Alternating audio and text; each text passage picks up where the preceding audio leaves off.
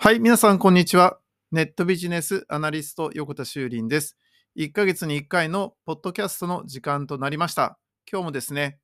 2024年1月までにあった人工知能 AI に関するニュースを時間の限り解説していきたいと思います。はい、まずはですね、こちらのニュースから見ていきましょう。AI 全般のニュースから見ていきたいと思うんですが、まず1つ目ですね。えー、Apple の独自 AI 開発が iOS17.4 ベータからですね、どうも手がかりがあるよっていうことで出てましたね。まあ、だいぶね、このマイクロソフトや Google とかですね、他の AI 企業に比べてですね、ちょっと、えー、劣ってる感がある Apple なんですけど、いよいよですね、えー、独自 AI を開発してくるということがニュースに入っています。これ非常にね、注目なんですけど、えー、例えばですね、あの、ラビット R1 というものが先日動画でも説明しましたけど、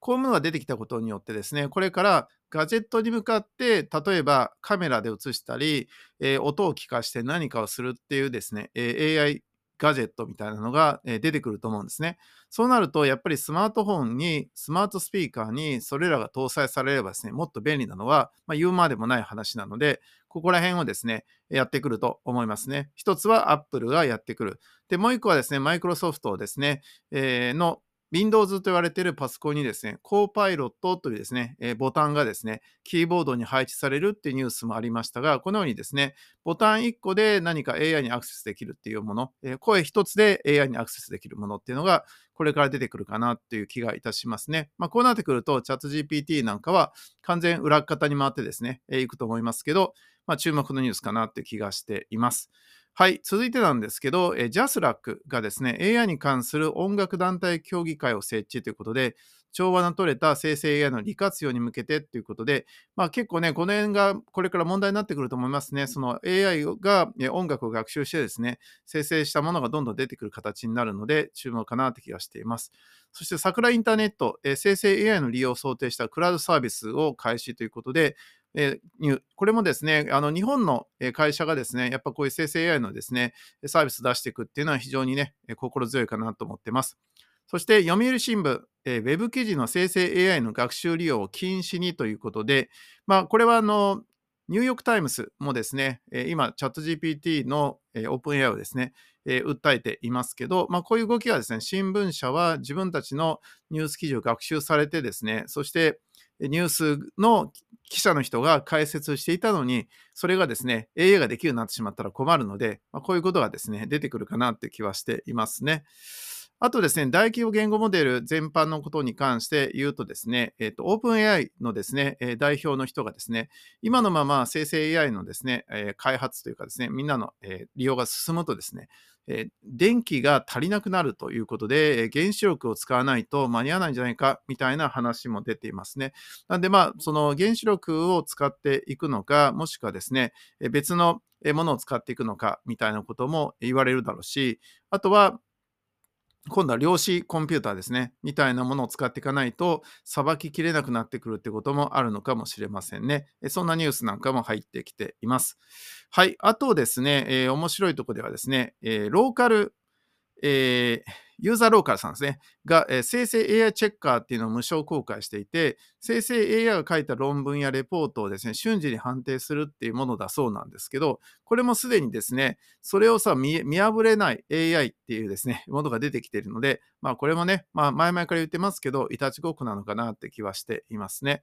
ということで、まあ、あの全体のニュースはそのような形になっています。あとは、えー、パワポを作る、えー、生成 AI とかですね、まあ、こういったものもですね、どんどんこれから出てくると思います。りますつまりチャット GPT などような、その LLM と言われるものが裏方に回ってですね、で、表の方でいろんな、えー、ウェブサービスとか、そして IT ツールっていうものが出てくるんじゃないかなと思っています。えー、などなどがですね、今月の、まあ、一般的なものに関するですね、ニュースになります。で、続いてなんですけど、画像認識、動画、えー、などについて言うとですね、まあ、結構大きいのは Google がですね、動画生成 AI のえルミーレっていうのかな？っていうサービスが出ていて、まあこれまだ一般公開されてないんですけど、これからかなり注目のニュースかなって気はしています。あと生成 AI が簡単なテキストをもとに画像と音声を、え、雑念と出力し続けるという Easy 雑言というのがですね、え、出てきまして、えー、やばいなって感じになってますね。で、画像に毒を盛ることで AI による画像隠しを防止するツールということで、ナイトシェードというものが一般公開ということで、まあ、このえー、生成 AI するものと、そして AI に学習させないものとか、で、学習させたものに対して何かこう、えーなんていうんですかね、えー、印をつけてですね、えー、見破れないようにするとか、えー、見つけられないようにするとかですね、こういうようなものっていうのがどんどん進んでくるかなって気はしていますね。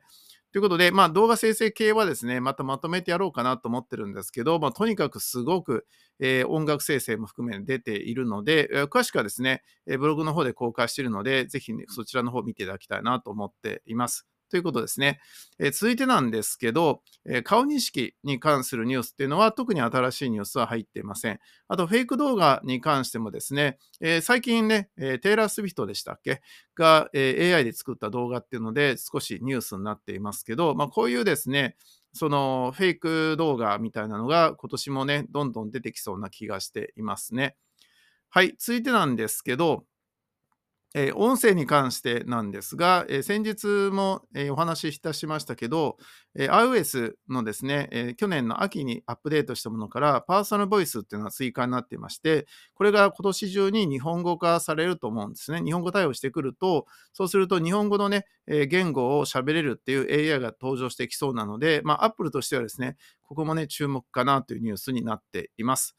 はい。続いてなんですが、えー、音声文字起こしに関してなんですけど、えー、オートメモというサービスがあるんですけど、こちらはですね、パソコンから録音できるって機能がリリースになっていますので、これも注目かなと気はしています。で、なんといってもですね、今回大きいのはやっぱチャット GPT ですね。チャット GPT のアップデートがありましてですね、で、今までよりもですね、さらに賢くなったり、そして僕の画面にはまだ実装されてないんですけど、えー、アットマーク何々っていうもので、メンション付きのですね、えー、GPTs が使えるようになりまして、つまり今であれば、プラグインを使うときにですね、その自分が使いたいプラグインを切り替えて使うと。で、その都度切り替えて切り替えて使わなきゃいけなかったのが、一つのチャットのやり取りの中で、その、まあ、Google の Bard みたいな形ですね、アットマーク何々で GPTs を読み出してですね、そしてそれについて、えー、指示を出すということができるようになったので、これはね、相当すごい機能かなと思っています。まあ、それ以外にもですね、GPT かなり変わってるので見ておきましょうということです。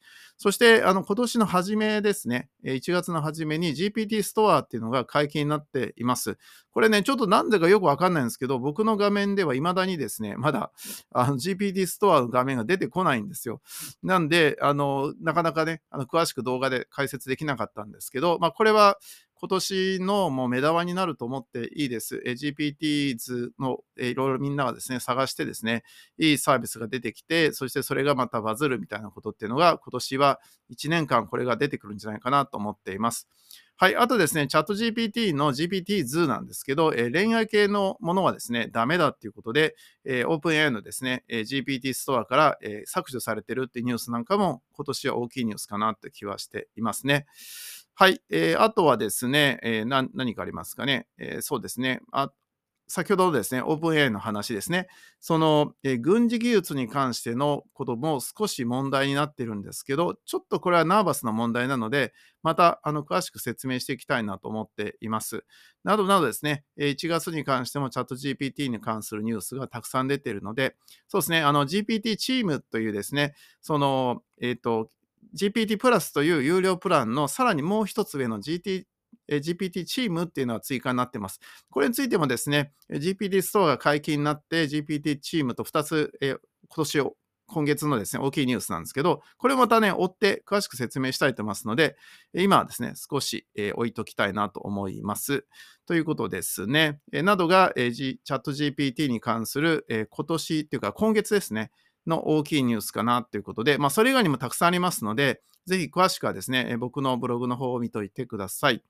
はい、今度はですね、Bing に関していきたいと思いますけど、Bing は先ほど紹介しました、えー、コーパイロットボタンがパソコンに搭載されるっていうニュースと、そしてコーパイロットプロというですね、月額20ドルの有料プランが開始したということで、これでチャット GPT に20ドル払うのか、GPT プラスですね、コーパイロットプロに20ドル払うのかって話が出てるんだけど、今のところですね、コーパイロットプロの方はあんまり賢くないというか、できることは限られてるってこともあって、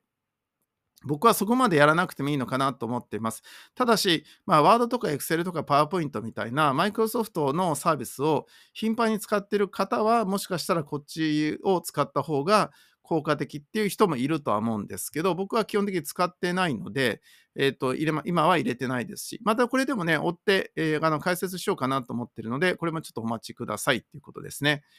はい、続いてバードです。えー、バードは先ほど紹介しましたように、えー、動画生成 AI のですね、サービスが出たっていうことが一つと、そして続いてなんですけど、バードもですね、えー、有料プランを出しそうだということで、えバードアドバンスティドというですね、ものを今開発中だということで、え同じようにですね、コーパイロットプロとかチャット GPT プラスみたいなサービスになってくると思われます。えまだ詳細は出てません。はい、続いてなんですけど、SGE に関するニュースということで、まあ、Google が生成 AI のことについてですね、えー、今、えー、実験してるわけなんですけど、皆さんも気づきかもしれませんが、生成 AI の SGE の画面のところの上のところにですね、2024年、えー、2月までの、えー、テストですって出てたんですけど、その2月っていう表現がなくなっているんですね。で、今、その日付がなくなっているので、これが正式な実装になっていくのか、もしくはちょっとうやむやにしてるのかがちょっとわからないんですけど、まもなく2月になりますので、その辺でもしかしたら次のアナウンスがある可能性もあるので、少し注目してほしいなと思います。特に大きいニュースは入ってきていません。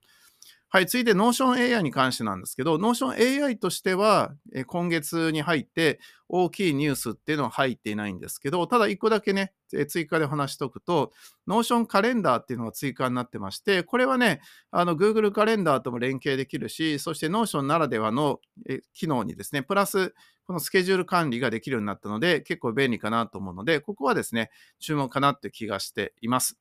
ということですね、ちょっとざっと紹介したんですが、で残りの時間で少しね、私の方で説明したいっていうか、お話ししたいことがあるんですけど、最近ね、よく考えている、あの、この AI とかロボットに人間勝つにはどうしたらいいのかっていう話なんですけど、でそこで1個だけね、ちょっとキーワードとして、えー、皆さんに今日紹介しておきたいと思いますのは、えー、料理っていうものがあります。で、料理を作る AI ももうね、ロボットも登場しちゃったので、料理もできるじゃんって話だし、だけど、皆さん、ここでね、考えてほしいのは、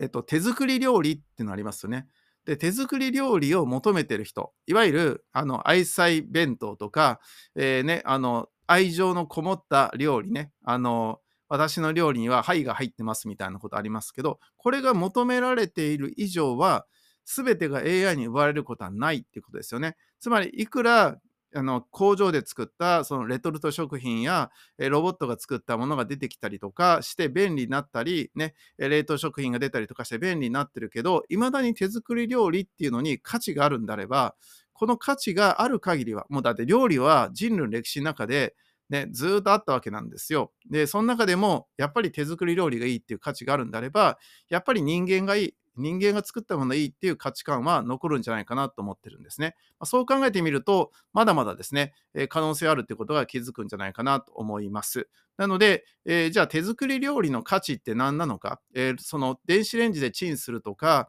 えー、レトルト食品をでチンするとかね、その冷凍食品を解凍するとか、え工場で作ったものとか、ロボットで作ったものじゃなくて、人間が作っている手作り料理の価値って何かを考えてみると、答えは出るのかなっていうことで、最近よく話していることです。これ以外のことについてはですね、え今明日あります長岡造芸大学のテストの問題に出そうかなと思ってるので、お楽しみにということです。はい。ではまたですね、来月もやっていきたいと思います。ネットベースアナリスト、横田修林でした。ありがとうございました。